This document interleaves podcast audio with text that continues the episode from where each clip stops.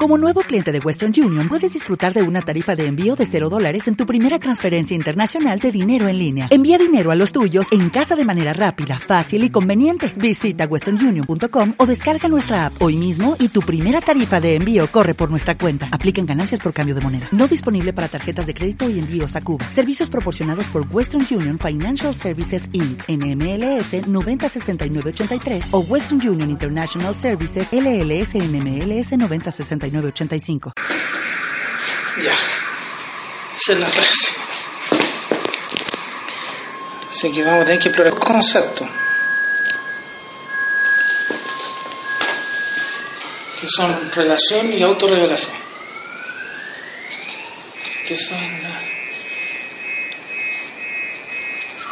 En realidad, casi, casi todo lo que Krishnamurti plantea se trabaja por en esos dos puntos. Pero pocas veces se utiliza la palabra autorrevelación, generalmente pone autoconocimiento,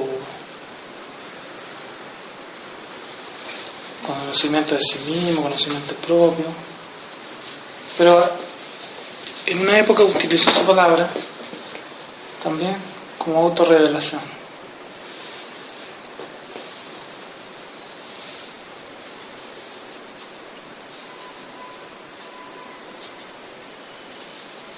Pero en el contexto de lo que Krishnamurti está planteando, tenemos que tratar de entender, explorar qué está relacionado. Y ese es el problema básico. Porque si, tal como te plantea la frase, si nosotros estuviéramos relacionados en forma natural, se surgiría o se revelaría los contenidos de nosotros mismos, lo que nosotros somos. Eso lo vamos a ver más adelante. Entonces, pero dice en la relación, ¿qué es eso? Entonces, lo que vamos a tratar ahora es qué es estar relacionado y qué no está relacionado. Podemos, si acaso podemos separar o ver qué estar vinculado a alguien, en contacto con, con alguien, o estar relacionado con alguien, es diferente. Entonces lo que tenemos, primero que tenemos que examinar ahora es eso, ¿qué es estar vinculado? Yo conozco a tal o cual persona, me interactúo, me relaciono con tal o cual persona. ¿Estoy relacionado con esas personas? ¿O estoy vinculado a esas personas? Eso es lo que vamos a ver ahora. Y si... ¿Qué significa eso? ¿Qué implica en, un, en uno mismo? Porque nosotros estamos vinculados a muchas personas. En la familia, en el trabajo y en la vida en general.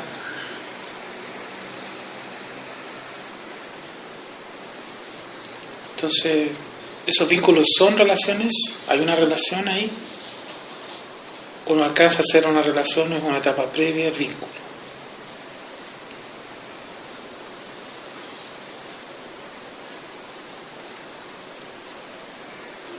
¿Cuál es la diferencia entre un vínculo y una relación? Eso es lo que tenemos que explorar. Ah, me quedé Lo que pasa es que si vemos la frase entera,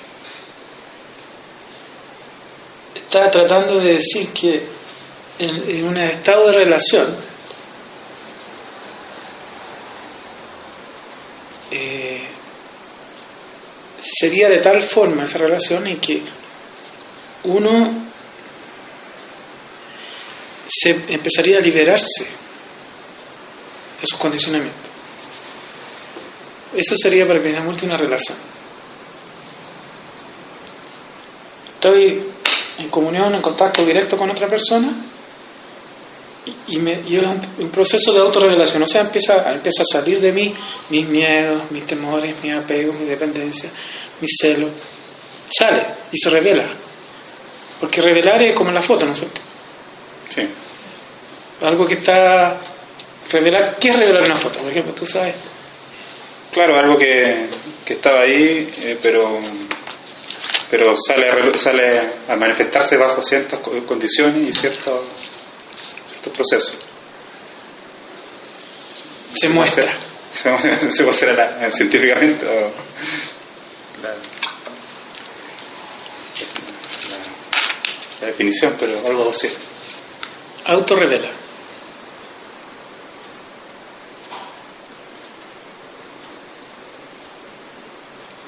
Y en el vínculo, al parecer, no se revelaría lo que uno es.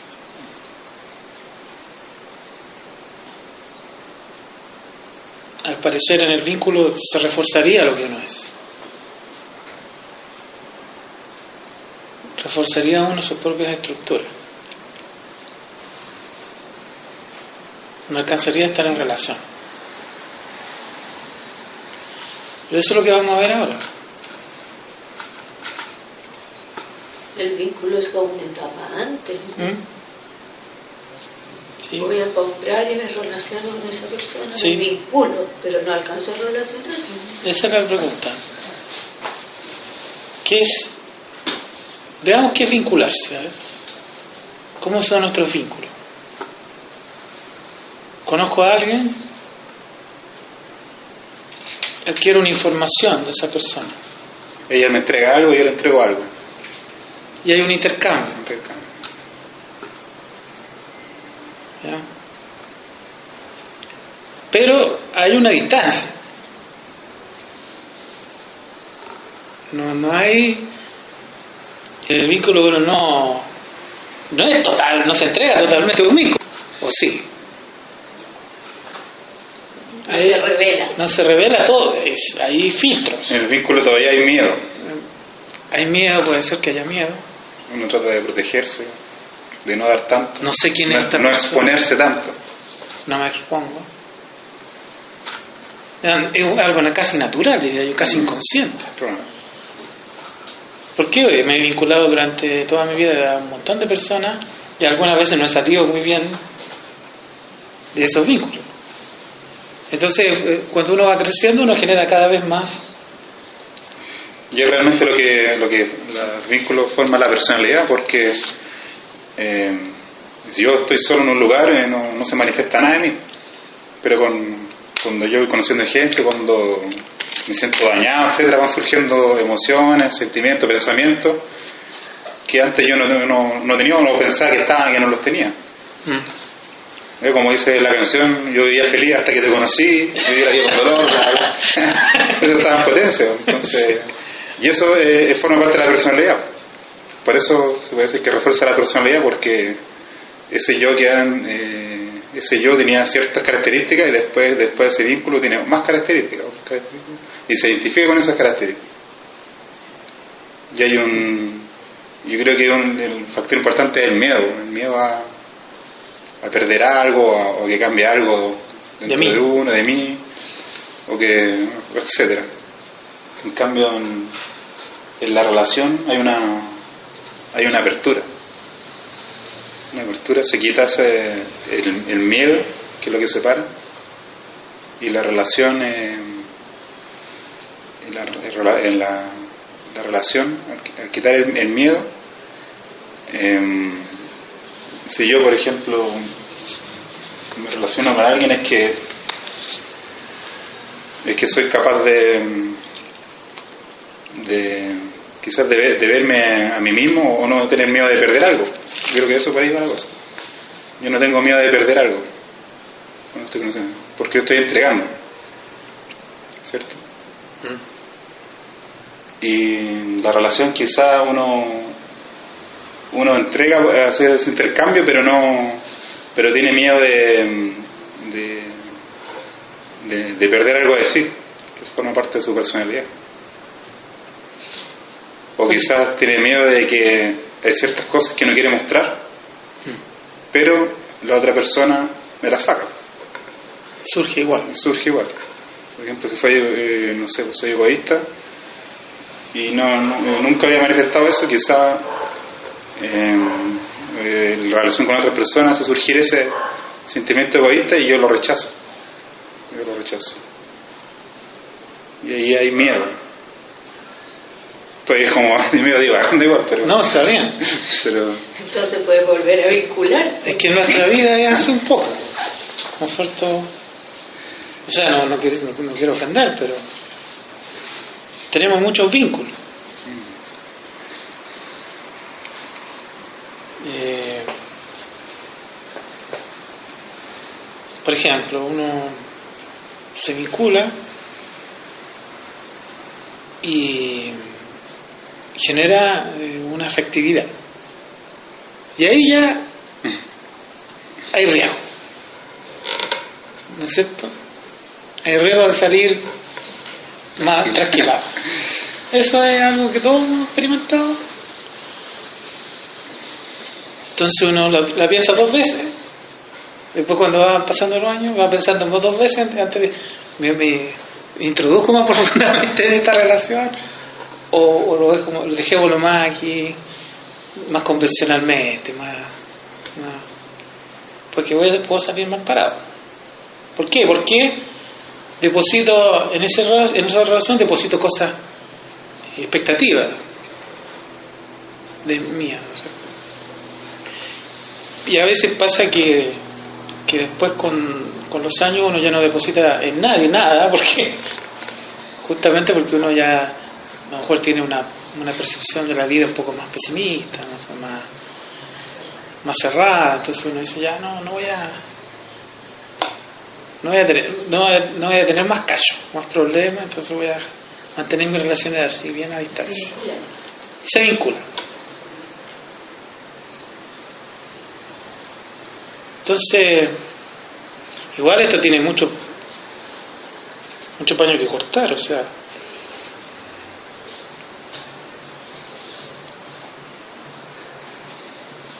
hay mucho no es que sea algo superficial, o sea, no es que no es que estar vinculado sea algo que, que no lo afecta a uno, lo afecta a uno. Pero, por alguna razón, no hay conocimiento propio en eso.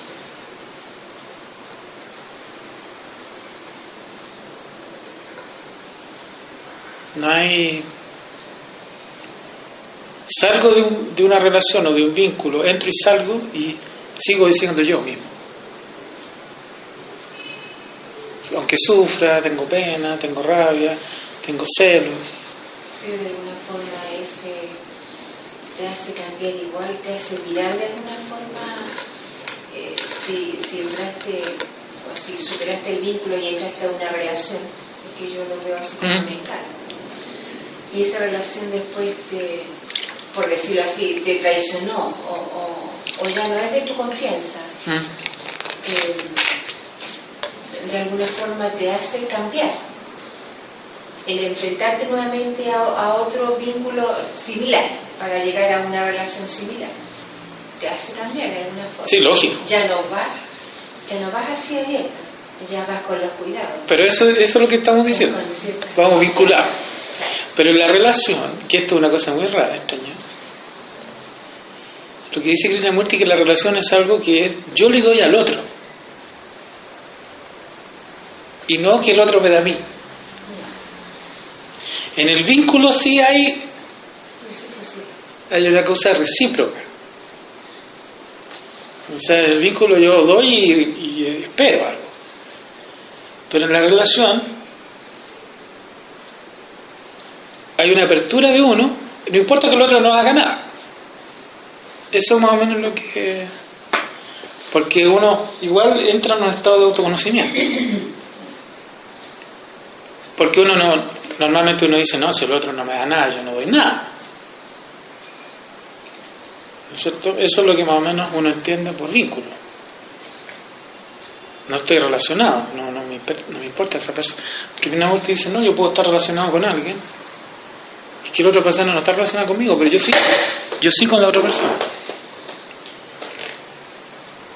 Diferente. Pero eso no solo abarca una relación de pareja. Cualquier cosa. Y entonces, Cualquier cosa. con, eh, Es súper amplio. con- incluso con la naturaleza. En realidad cualquier tipo de relación, no solo de pareja, sino que de amigos, de con una mascota, con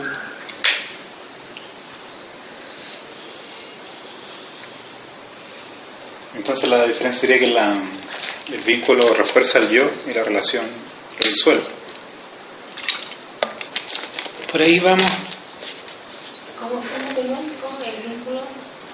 Que el vínculo refuerza el yo y, el, y la relación lo disuelve.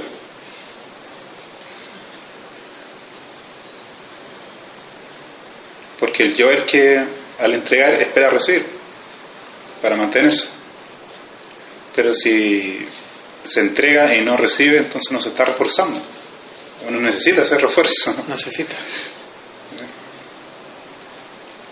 ¿Cómo, ¿Cómo son nuestras relaciones interpersonales? De ahí yo creo que uno, si uno examina, Mm. uno puede ir mirar así objetivamente, entre comillas, uno puede. ¿Cómo, cómo son, digamos? ¿Qué nivel de, mm, De apertura. de apertura, sí, de libertad? Eso para mí, la apertura es una, porque tengo la experiencia de que es posible relacionarme, pero a un nivel donde no hay apertura, Ya. pero hay una relación, Hay algo, hay algo, seguro. para mí, un vacío. Y entonces, ese punto de la apertura, de la honestidad, es básico, fundamental para tener una relación Sí. Más profunda, relación de verdad. de verdad. Todo el resto es diplomacia, le llamo yo. Sí, claro. ¿Ya? Darse vuelta en, en el paloteo.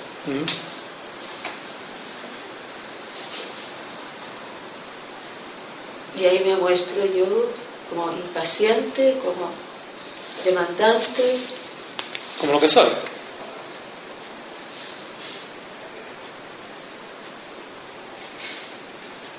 Necesito crecer en esta relación, no solo mirarme a mí.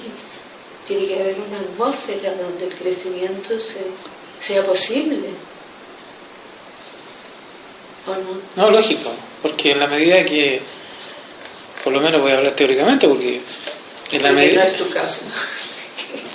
en la medida que, que, eh, sobre eso he pensado mucho, porque a veces uno estudia Krishnamurti y la- suena muy egocéntrico, me voy a autorrevelar, me voy a autodeliberar, me- auto, auto, auto, auto, entonces uno dice, y, el- y el otro. Entonces, esto me lo he puesto a pensar, por último, digamos. No sé si desear, pero por lo menos pensar, reflexionar. Y, y la idea que, que- que- a la cual he llegado es que, que se refiere al hecho de que, que cuando hay una relación, digamos, queda de lado la dualidad. No, no hay un otro, no hay un yo ni un, y un- y un otro. Hay una unidad. Hay algo distinto que es como una especie de unidad o algo diferente, que no es uno y otro. Y en, e- y en ese proceso hay una, surge lo que soy, como un ser separado, y a la vez hay una percepción directa del, del, del otro ser. Digamos. Hay un flujo de, de información libre digamos, entre uno y otro, que es lo que estamos eh, buscando, yo creo. Porque todos necesitamos esa relación profunda, ¿no? Puede ser que tengamos miedo de, de tenerla, pero la buscamos. Porque no queremos eh, estar separados. Por un lado queremos estar separados para, por el miedo, pero por otro lado queremos vincularnos y queremos consolidar una, una relación. No queremos vivir en el aislamiento psicológico. Y además hay un aspecto de la unidad universal que Sí. nos empuja hacia allí, ¿no? O sea, es como un trampolín que tenemos que deseamos la unión y esa unión a veces la confundimos con el sexo, la confundimos con un montón de cosas. ¿Qué tal? Sí. Ahora, si nosotros podemos consolidar una relación en ese sentido, con eso basta. Porque hemos roto la separatividad. Y después ya sabemos cómo es la unidad, ya sabemos cómo fluir a lo mejor con otras personas en el mismo sentido. Pero por lo menos hay que romper eso con una persona, con otro ser humano. Que yo encuentro algo in- increíble. Como experiencia personal. O como un anhelo de la No, es algo muy. Es algo evolutivo. Nosotros tenemos que trascender al yo y para trascender al yo necesitamos un otro. ¿No es cierto? Para ser un nosotros o un estado sintético. Necesitamos otra persona, necesitamos otro ser. Porque es así. La humanidad es una sola. Estamos separados por otras cosas, por cosas del pensamiento. Pero. Hola Sebastián. Entonces, la pregunta que, o sea, lo que surge ahora es, ¿se entiende más o menos lo que estamos hablando o no? ¿O estamos en desacuerdo? Porque es válido estar en desacuerdo.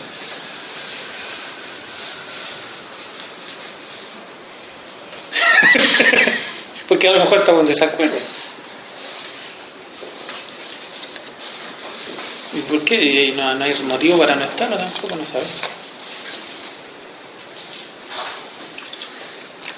Estamos hablando, Sebastián, de esa, esa frase, la relación es un proceso de autorrevelación.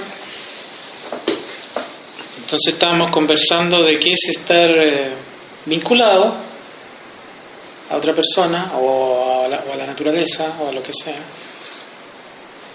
una relación común que, normalmente uno tiene, en el cual hay, en esos vínculos hay una serie de estructuras, de condicionamientos, cosas culturales. Y con todo, la, todo lo que implica estar vinculado, tener toda esa clase de proyecciones psicológicas sobre, sobre esa relación. Y por otro lado, lo que dice que es una relación sería algo en que el individuo se libera a sí mismo de su pasado. Que estando en contacto directo con otro ser humano o con otro ser, por, algún, por ese estado de conciencia, se liberaría de su pasado. No, no- o sea, la relación es liberación. Eso es más o menos lo que está.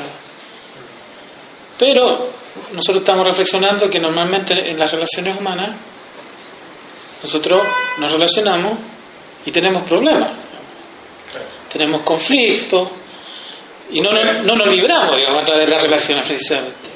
Sea que la cultura ve como un eh, digamos, proceso de, de depuración kármica. De transición interna, ¿sí? psicológica, kármica, sí. Sí, en el fondo sería como un, ir ajustando el karma. Sí. Nos generaríamos más eh, residuos. Eso sería.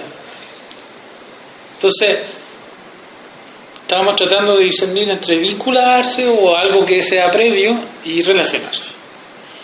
Y ver si esto es efectivo, si vamos- y cómo opera esto en nuestra vida, si en nuestra relación, por ejemplo, pongo un ejemplo, tuve un, amigo hace unos años y, terminamos mal,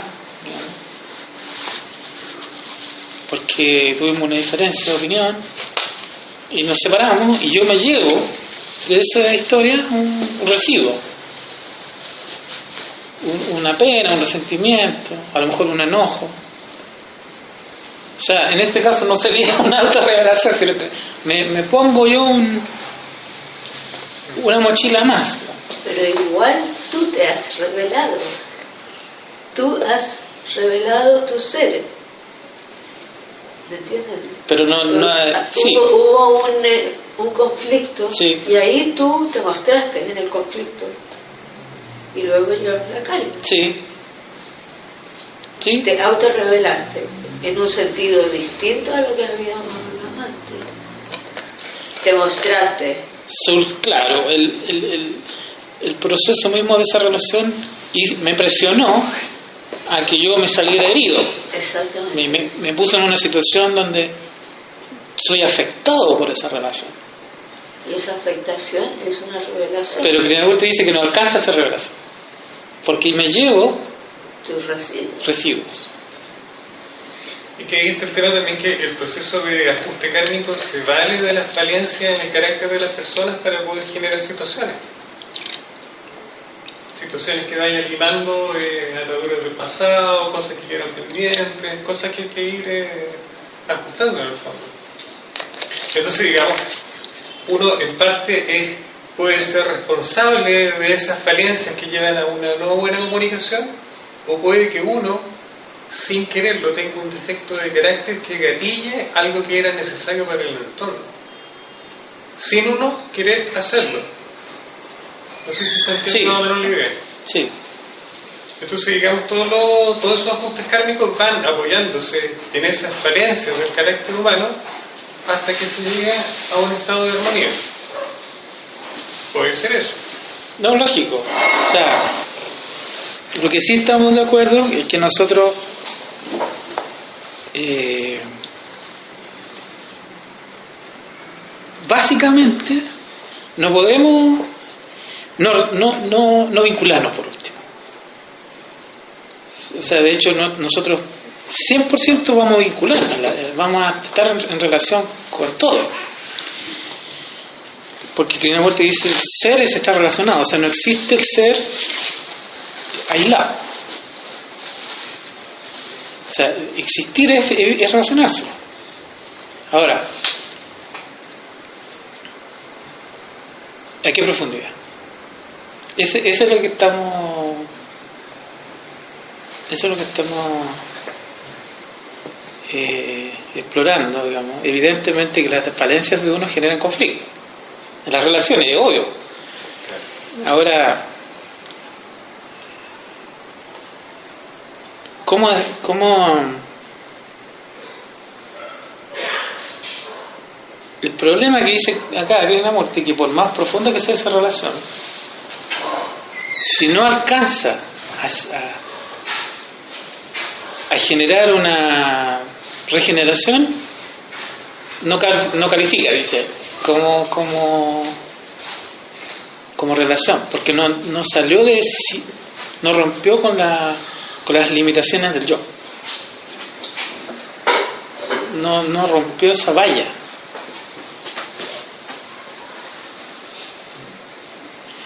Vamos a decirlo de otra forma. No surgió amor, afecto. Digamos que. o inteligencia que rompe esa estructura para que haya comunión directa. Todavía no se rompió eso. Y el hecho de que salgo herido, enrabiado, entristecido, revela que no fue así.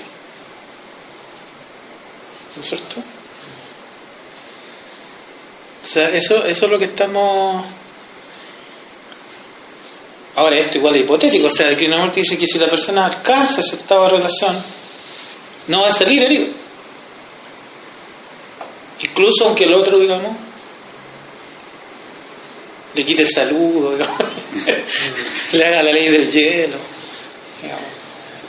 Hay, hay algo que yo no tengo muy claro en cuanto a lo que es, digamos, como la, la vertiente krishnamurtiana. Ya. el pensamiento krishnamurtiano, porque nunca lo estudié muy, Ya, ya. muy bien.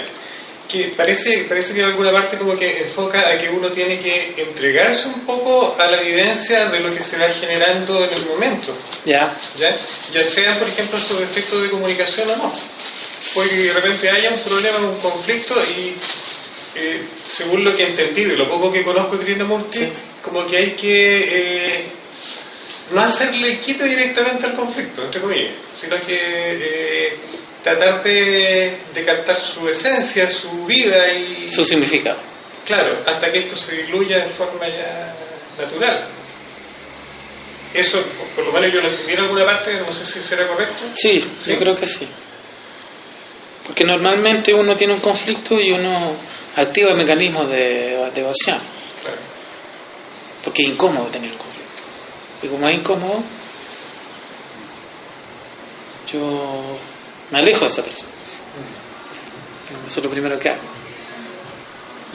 Al, al parecer la relación quizás tiene que ver más con, un- con una actitud interna en, en general, digamos, porque el vínculo, yo me vinculo con cierta persona de una forma, yo me vinculo con otra persona de otra forma, con otra de otra forma.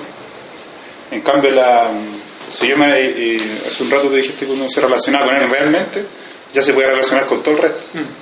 Entonces, al parecer, la relación es una actitud interna de lo, de lo que está, de, lo, de yo con el resto. Y esa actitud va a ser la misma para con uno que para con otro.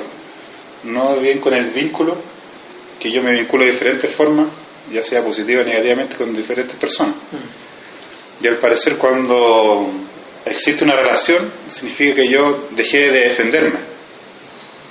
Yo dejé de crear esas defensas. En cambio, con el vínculo, yo, yo me siento, por ejemplo, cuando me hacen surgir cosas, emociones, pensamientos que a mí no me agradan, por ejemplo, de, de egoísmo, de rechazo, y yo me identifico con eso, con esas emociones que surgen, entonces yo no me estoy autorrevelando, sino estoy haciendo eh, quizás todo lo contrario. Estoy Identificando. me estoy identificando y lo que está y lo que yo me revelo está debajo de eso entonces para yo poder revelarme no tengo que identificarme con eso por lo tanto no, no tengo que eh, tengo que dejar de crear esa, esa defensa de, de defenderme y dejar de crear ese, ese escudo cuando yo quizás no quiero salir herido y yo me, me hago una barrera con esa otra persona Entonces me defiendo eso quizás ya no, no tengo que tengo que sacar esa barrera para poder integrarme a esa persona, para poder conocerla realmente. Porque cuando yo me defiendo hay una hay una barrera que no me permite unirme con esa persona.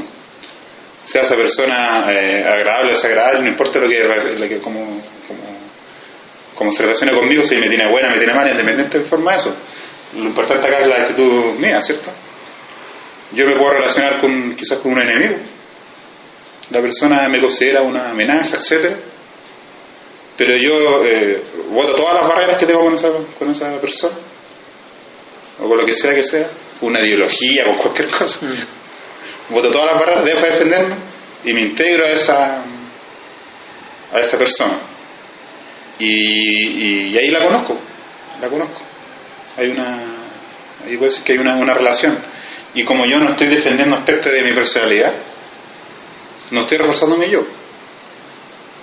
Entonces se requiere cierto coraje también, cierta cierta valentía para no para poder eh, quizá entrar a una aparente batalla, pero sin sin, sin poner esa barrera de defenderse, sino de que de entregarse, de entregarse y pensar de que cada vez que yo trato de, de, de defender algo mío, mi, orgullo, qué sé yo, no sé, mi, mi imagen, mi nombre, cada vez que yo defiendo eso, estoy reforzando mi personalidad. Y esto se trata de no reforzarme, sino de entregarme. Y quizás la mejor forma de, de ganar una batalla es eso, sacando las barreras, sacando todas las barreras. Porque si yo no, no tengo nada que defender, no hay batalla, No, no habría conflicto. no hay conflicto. El conflicto surge porque tengo lucho por algo. Porque quiero retener algo, porque quiero ganar algo, porque quiero tener la razón por último. O sea,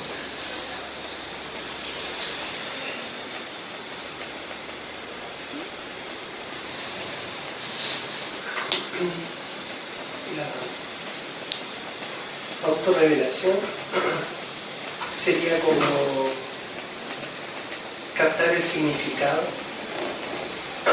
el significado, el propósito o la intención con la cual me muevo ah, en mis relaciones con las personas. Porque, claro, me muevo a través del orgullo, a través el logo de la radio, ¿verdad?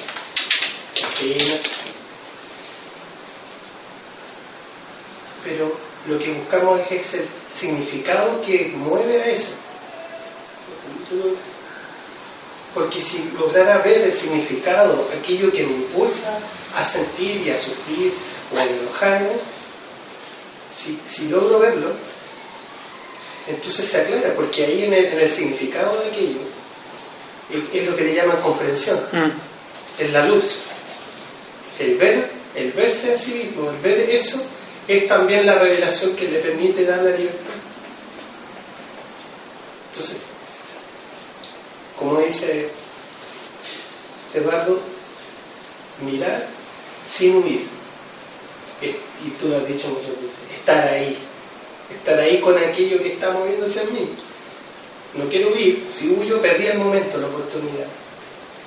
Me refiero a huir de mí mismo, de la emoción que estoy sintiendo. Si la rechazo, si la bloqueo, perdí la oportunidad de ver qué es eso. Y si me llego, me dejo llevar por todo ello, es decir, me dejo llevar por la rabia, o por el temor, o por el miedo, claro, también me fui, también di la oportunidad. Y sin embargo la oportunidad está ahí mismo, es lo mismo que me está pasando, está el misterio ahí, esa sensación, esas ideas, mirarlas. Pero ¿cómo observo? ¿Cómo obtengo el significado de lo que me, está moviendo? ¿Desde, ¿Desde qué lugar miro? Me estoy mirando a mí mismo estoy mirándolo desde una postura, por ejemplo, a la defensiva con respecto a aquel que me, está hiriendo, que me pasó a llevar. He optado esa. Y si estoy mirando desde esa postura, ya, ya adquirí, por decirlo así, un bando. Y si estoy en un bando, ya, ya me fui. Ya soy yo que estoy tan preocupado de, de mi persona que ya tomé una posición la cual, la que a mí me importa.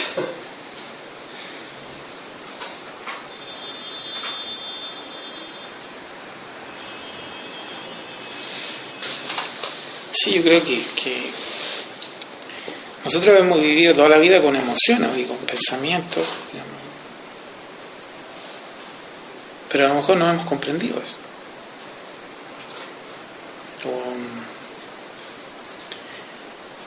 todo lo que significa, por ejemplo, el miedo, o el apego, qué significa ese contenido, todo lo que implica experimentarlo, vivirlo, ir con él, como cómo le da un horizonte a mi existencia. O sea, yo puedo vivir toda mi vida con miedo.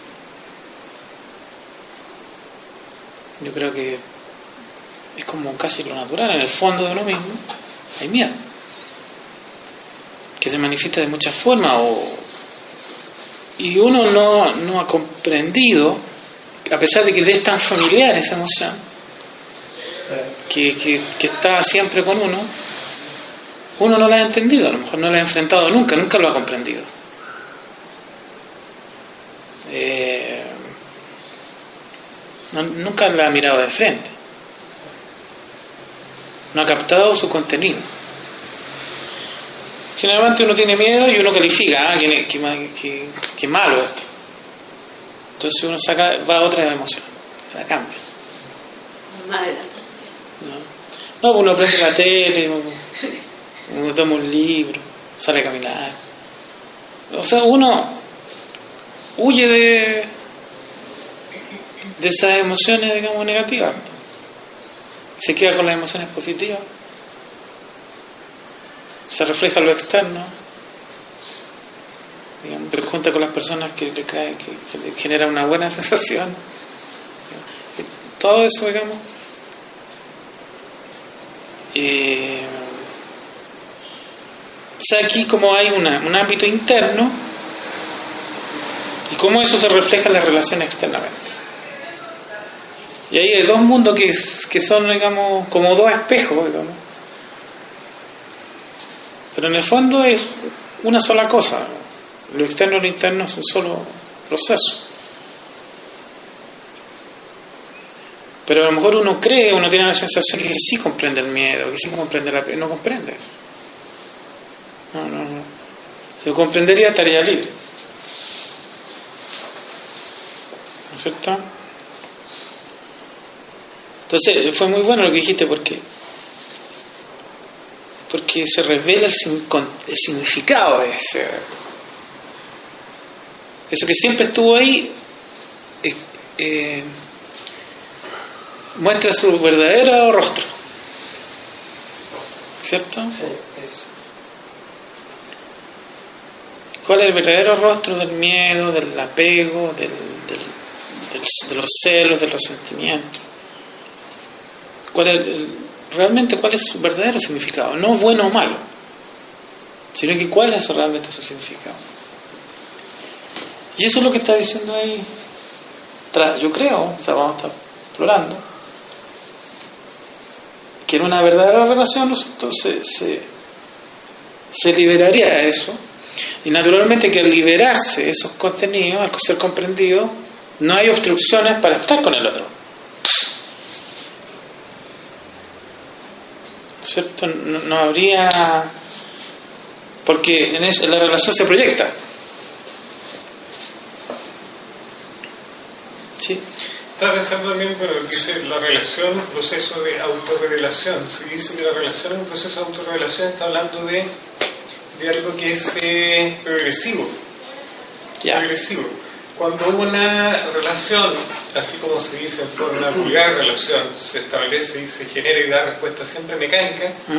la misma respuesta, la misma respuesta, la misma respuesta, nunca va a haber una autorrevelación porque no hay un proceso de profundización. Correcto.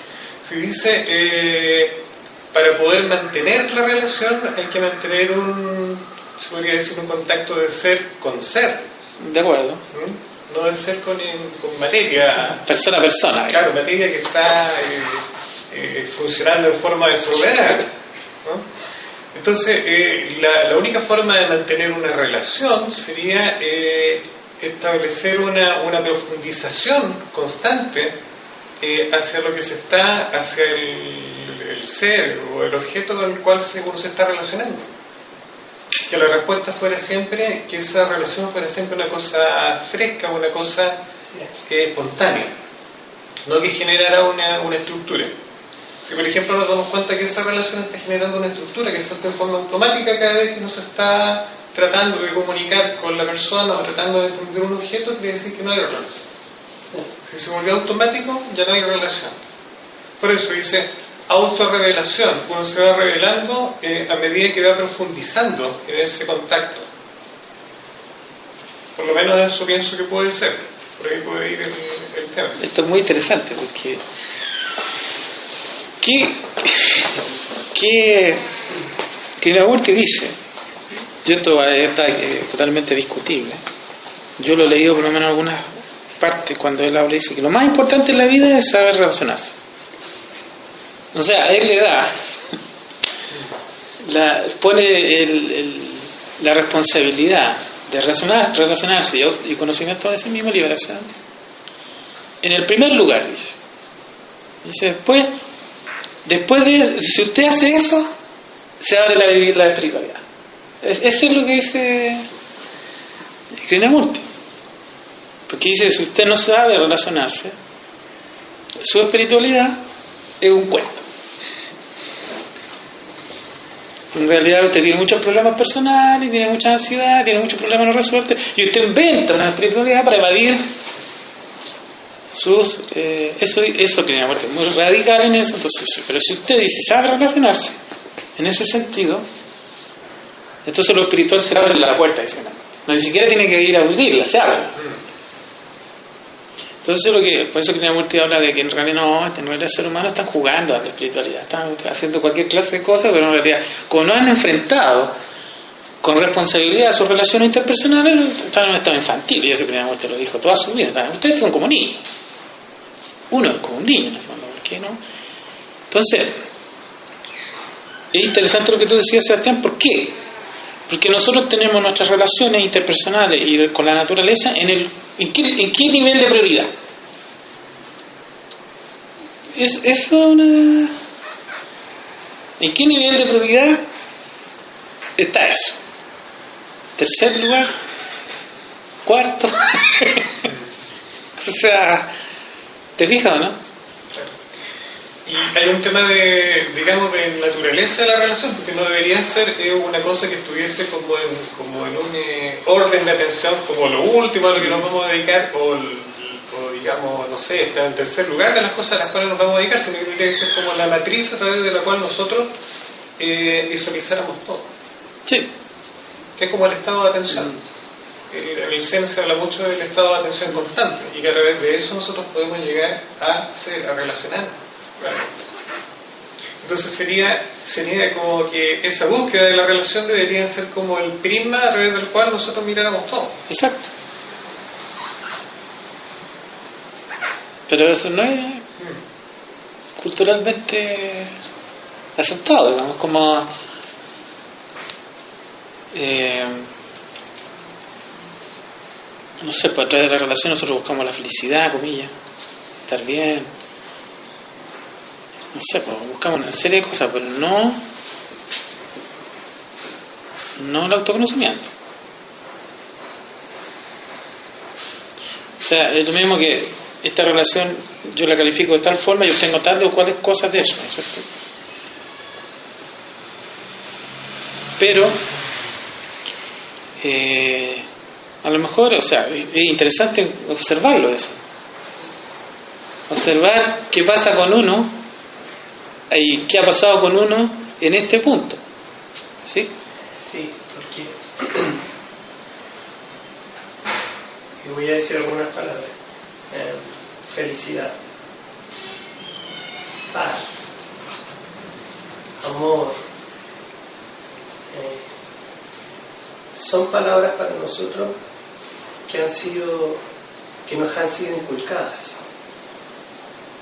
como definición en esta sociedad. Tenemos un concepto de felicidad, paz, amor. Es una idea. Y cada uno a su manera, yo también a la mía, busco eso. Busco felicidad, pero porque tengo una idea de eso. Busco el amor,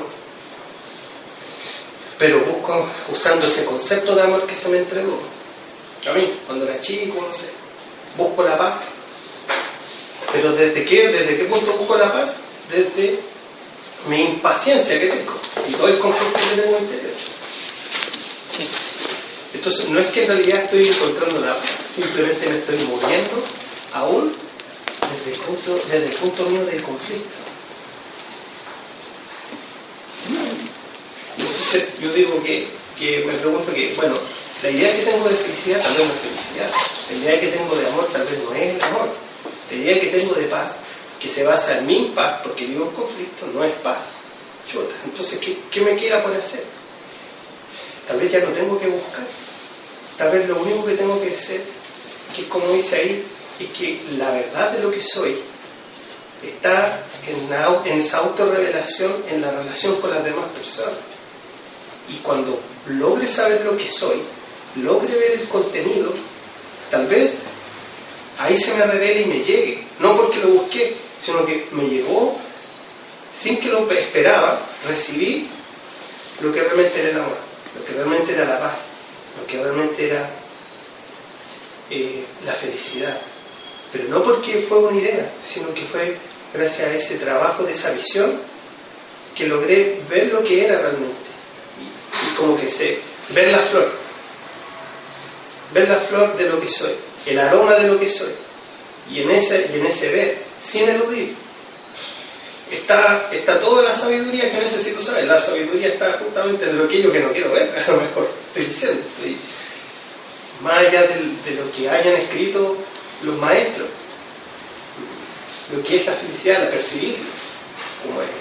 Que, y ahí bueno, ahí me acuerdo del tema de la meditación, que eh, hemos estado tratando de llegar a eso, pero en realidad incluso eh, Krishnamurti dice, oiga, la meditación parte cuando usted se levanta en la mañana y termina cuando usted se va a acostar, o a lo mejor sigue. Entonces, durante todo el día a lo mejor hay algo que continuamente puedo aprender, algo que está ahí siempre y que tiene que ver conmigo y que es gracias a que tengo a mis amigos, las personas, que se me revela y nunca lo he visto. Tratado de verlo en los libros, pero a lo mejor no está en el libro cuando lo leo, sino que está ahora cuando lo, cuando lo miré.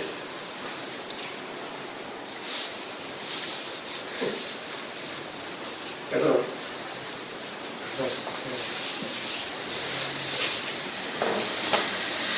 Y trato de contar un poco lo, la, la, situación en la que a veces uno le toca vivir y, y claro, todos estamos ahí tratando de, de captar lo que es.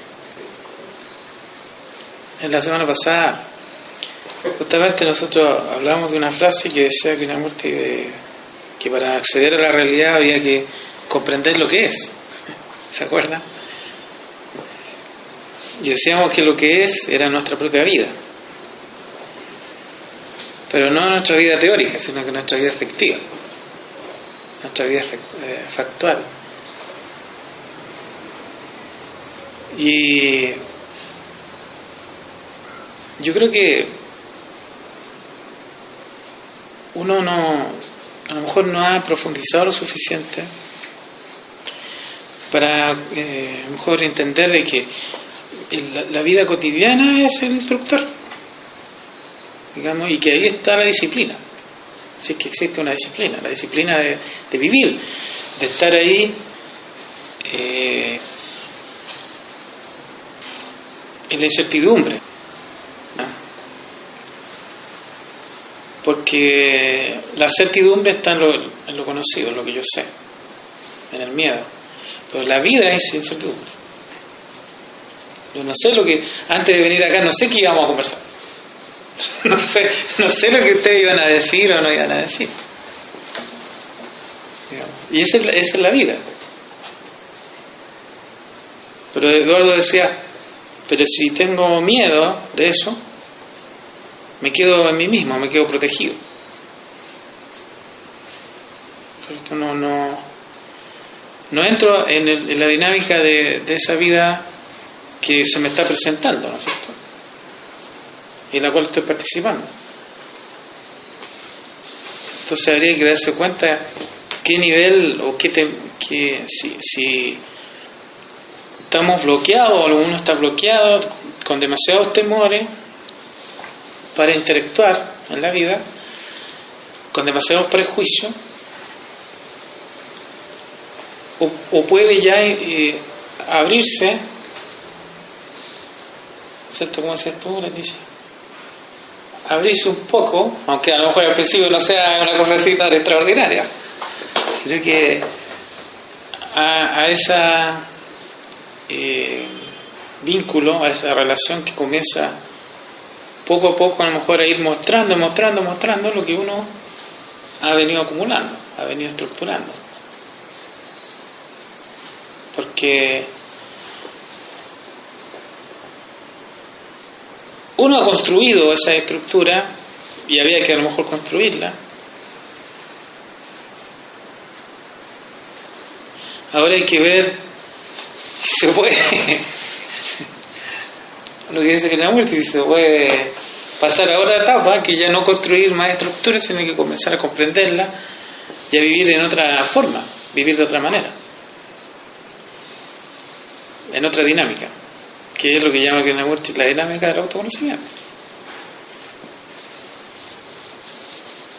Lo que dice Sebastián es súper eh, para con lo que dice nuevo porque tú hablas de, de la momentanidad, de vivir en el...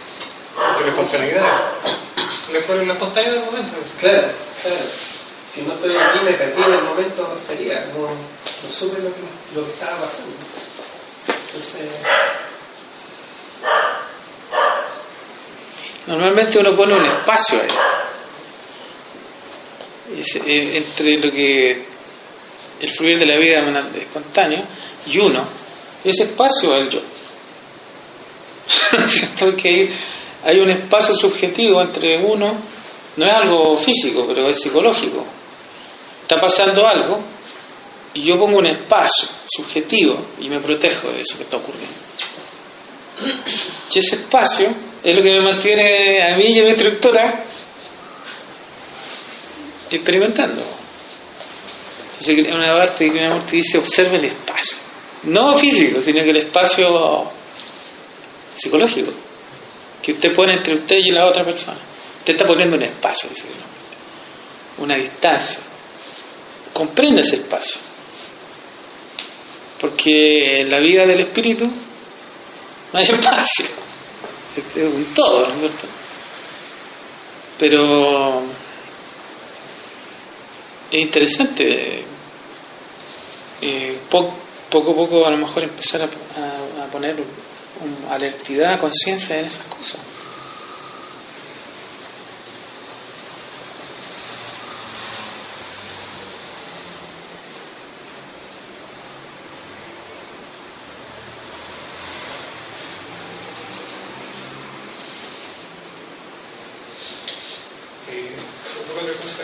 Estaba pensando en que, todas esas estructuras que en el fondo nos impiden conocernos a nosotros mismos, relacionarnos con los demás, igual tienen que ser valoradas, porque fueron cosas que se fueron desarrollando durante mucho tiempo Sí.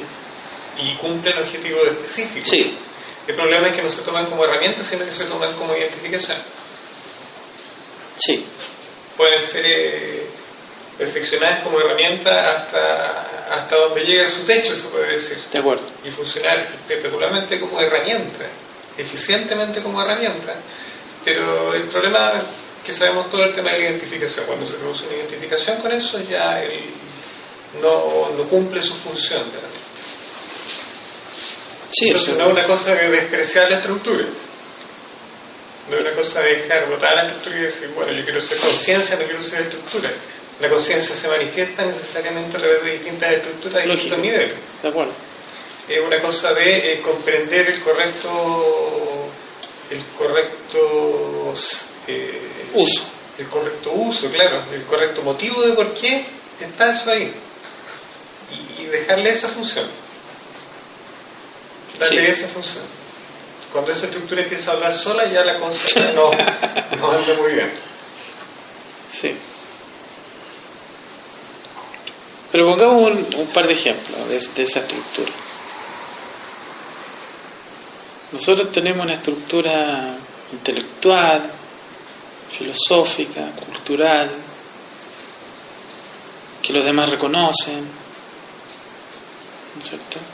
Somos de un país, a lo mejor tenemos una religión, y tenemos una forma de ser también una cierta forma de manifestarnos diferente a lo del resto de los demás. Y esa es nuestra estructura.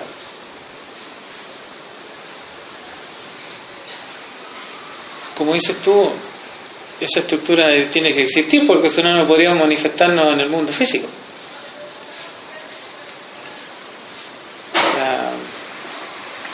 Pero nosotros decimos yo soy eso. Yo soy esto y lo tengo que defender. Y entonces ese es el, el, el- el problema. O sea, claro, no, no, no podemos nosotros existir en una abstracción, digamos. Eh, Tenemos que vivir. Y esa vida es, es esa estructura, tanto mental como física. Pero digamos, el problema que nosotros tenemos en general es que nosotros vivimos solamente en la estructura y todos sus mecanismos y no, no nos hemos abierto, a lo mejor, a lo ustedes sí, a una percepción eh, más allá de las formas.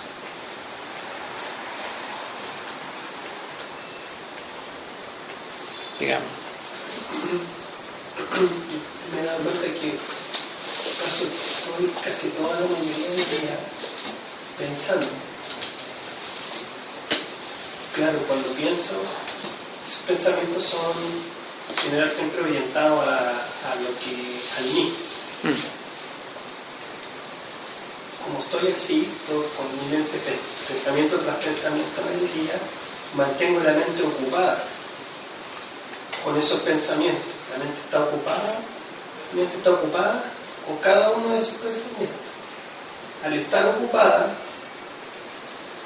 no dejo espacio para poder escuchar al otro, ver al otro, ver la naturaleza a mi alrededor, sentir el aire, porque estoy en un diálogo permanente conmigo mismo.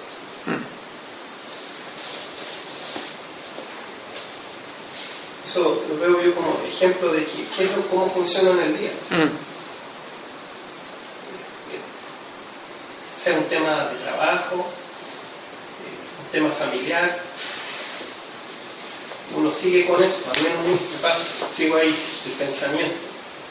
Y, y creo que es una carga eso, porque al estar ahí pensando, pensando, pensando,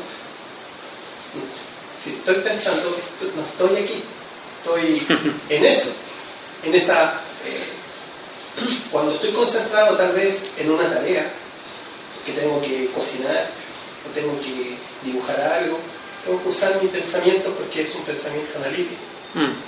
Pero cuando tiene que ver con mi, mi mundo interior, con las personas, con mi vida, ahí el pensamiento, en parte, como muy egocéntrico, muy pensando en lo que a mí me importa, se vuelve como un estorbo, como un, un estorbo. No es que sea estorbo, pero sí no deja espacio para poder percibir, como decirlo así. No deja espacio para escucharte. Por ejemplo, ahora mismo, si, si, si estuviese, eh, tú cuentas algo, y por ejemplo en mi caso, estoy escuchando y estoy, ch- sí, no, sí, esto está bien, está mal, ahí estoy ocupado, no estoy escuchando, estoy con mis pensamientos, con, como con mi centro aquí, ¿no? estoy, con, estoy abierto a ese espacio de, en que puedo oír, en que puedo percibir. Yo veo que ahí hay un tema que tiene que trabajar. Cómo funciona uno en el día. Mm.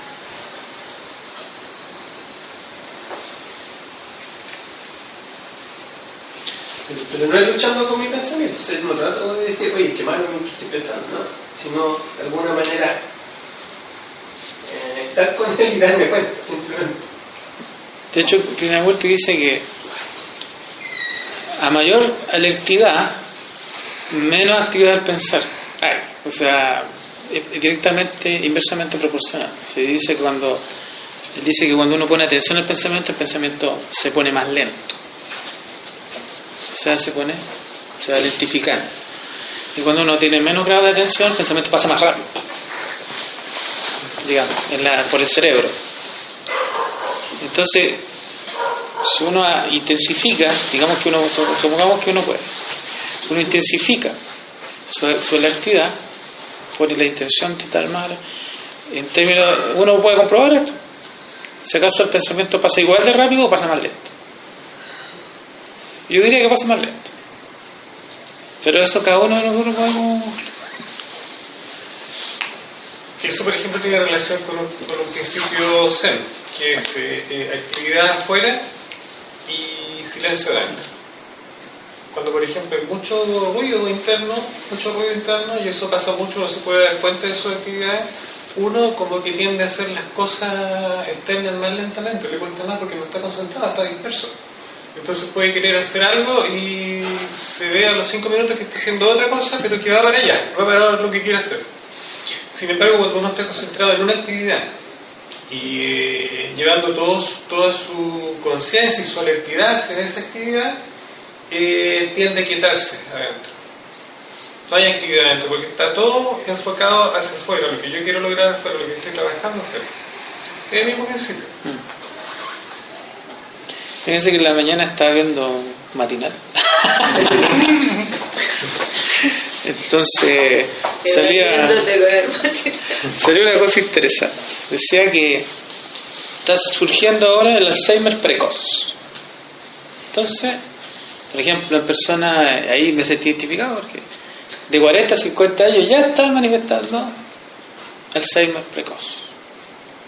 Y una de las causas que se en realidad por lo que yo sé no, no, no se sabe la causa pero se barajan muchas hipótesis. La ansiedad de la vida moderna la rapidez de la vida moderna eh, la ausencia de sí o sea claro estar, estar actuando pero no estar consciente de uno mismo.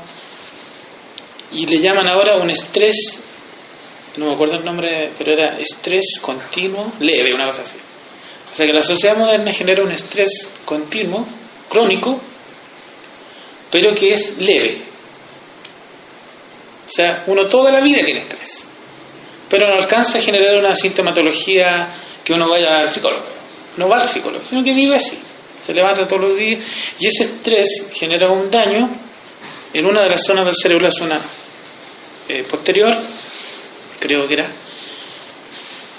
con, lo- con el correr del tiempo, más eh, mala alimentación y una serie de otras cosas, genera Alzheimer eh, ahora precoz.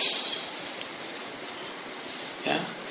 Y, y una de las cosas que decía uno de los profesionales ahí, ahí es que era que había que estar atento y había que estar, por ejemplo, poner atención a la respiración, que es más viejo que el leonido, se poner atención a la respiración. Es de la teoría de la, de la práctica de la atención plena de la India y de, de los budistas, hace unos 2500 años y antes. Pero eh, no se dice eso así. O sea, por ejemplo, el profesional no dice, no, esto en realidad viene de hace 2500, no, dice, esto hay que... no sí, es muy curioso eso. Pero el hecho es que así uno puede ver que esta forma de vida dispersa que nosotros tenemos, aparte de todo lo profundo que hemos estado tratando, genera un daño físico, neurológico. Y ese daño neurológico nos impide también desarrollarnos espiritualmente, porque una, nuestra herramienta, mientras estemos en el mundo físico encarnado, es el cerebro. Y el correcto fun- funcionamiento del cerebro. Así que esto como para pensar. ¿Mm? Aparte de todo lo que hemos eh, tratado. Bueno, gran parte de estos males que, que se atribuyen a la vida moderna, eh, desgraciadamente nos afectan, bueno, primero a la mente y después se reproducen o se reflejan en síntomas físicos, Mm. no psicosomáticos. Sí, Y además que el problema es que la gente no es consciente de eso, o sea, no es consciente de que ciertos males provienen de determinados eventos estresantes o traumáticos que generaron esa reacción física después. Entonces, yo creo que mientras la gente no tenga esa alertidad, creo que era el concepto que se pegó, en el fondo una, una atención o una conciencia respecto a las sensaciones y emociones profundas que tiene, eh, no va a ser capaz de, de contrarrestar esos, esos síntomas negativos de la vida moderna. Sí, es, es un asunto interesante porque una de las personas que estaba ahí en el matinal le decía, pero pero esto no tiene solución porque la vida es así. ¿No es cierto? Y usted le decía, al, al terapeuta le decía, usted sea realista si nosotros tenemos que vivir así. Y tú no llamaste. Entonces le decía, ¿cómo lo hacemos si la vida es estresante y esta es la vida moderna y tenemos que vivir y tenemos que hacer así? Entonces, no da como para decir a lo mejor voy a examinar mi forma de vida. No, eso no, ya es mucho ya. ¿Cierto? Así que voy a replantear mi forma de vida, mi no, eso no. Eso no. ¿Qué- dentro de lo que estamos, ¿qué hacemos? Y ahí el que le decía, el profesional le dice, no, pero que si va en, el- en la micro, eh, ponga atención a lo que está pasando en la micro, ponga atención a su respiración. No sé si será tan bueno poner atención a la respiración en la micro, porque el dióxido de carbono. pero no- normalmente la atención a la respiración son cosas que se hacen, por ejemplo, cuando uno sale de Santiago, o sea, sale de. va a la naturaleza. Claro, va, saca el, el smog y todo eso. Pero eh, da para pensar, digamos, de qué nivel de atención estamos teniendo en nuestra vida cotidiana y, y eso también qué nivel de, de- de aprendizaje, porque la atención conduce al aprendizaje. O sea, si estoy atento voy a darme cuenta de algo y si no, no me doy cuenta de nada. ¿Cierto? Y bueno, da para mucho esto. De hecho, en esa tranquilidad o esa serenidad o en esa calma que empieza a tener la mente cuando la persona empieza como estar mal aquí, eh, toda mucha de la energía que antes se perdía ya no se pierde porque, porque está aquí, porque está teniendo una comprensión mayor de todo su contenido. Entonces ya no se desgasta tanto en, las reacciones que él hacía. Y como no se desgasta, esa energía se queda ahí y tal vez lo va ayudando a, a esa persona a, a sanarse. El cerebro, evitar el Alzheimer, evitar cuántas cosas que tiene uno, un grupo de estrés, el corazón. ¿Cómo se llama eso cuando uno medio acelerado? Palpitaciones, Claro, taquicardia. Tiene beneficio inmediato. Bien, lo vamos a dejar hasta acá. Aquí viene la clase. Every day, we rise, challenging ourselves to work for what we believe in. At U.S. Border Patrol, protecting our borders is more than a job, it's a calling. Agents answer the call, working together to keep our country and communities safe. If you are ready for a new mission, join U.S. Border Patrol and go beyond. Learn more at cbp.gov/careers.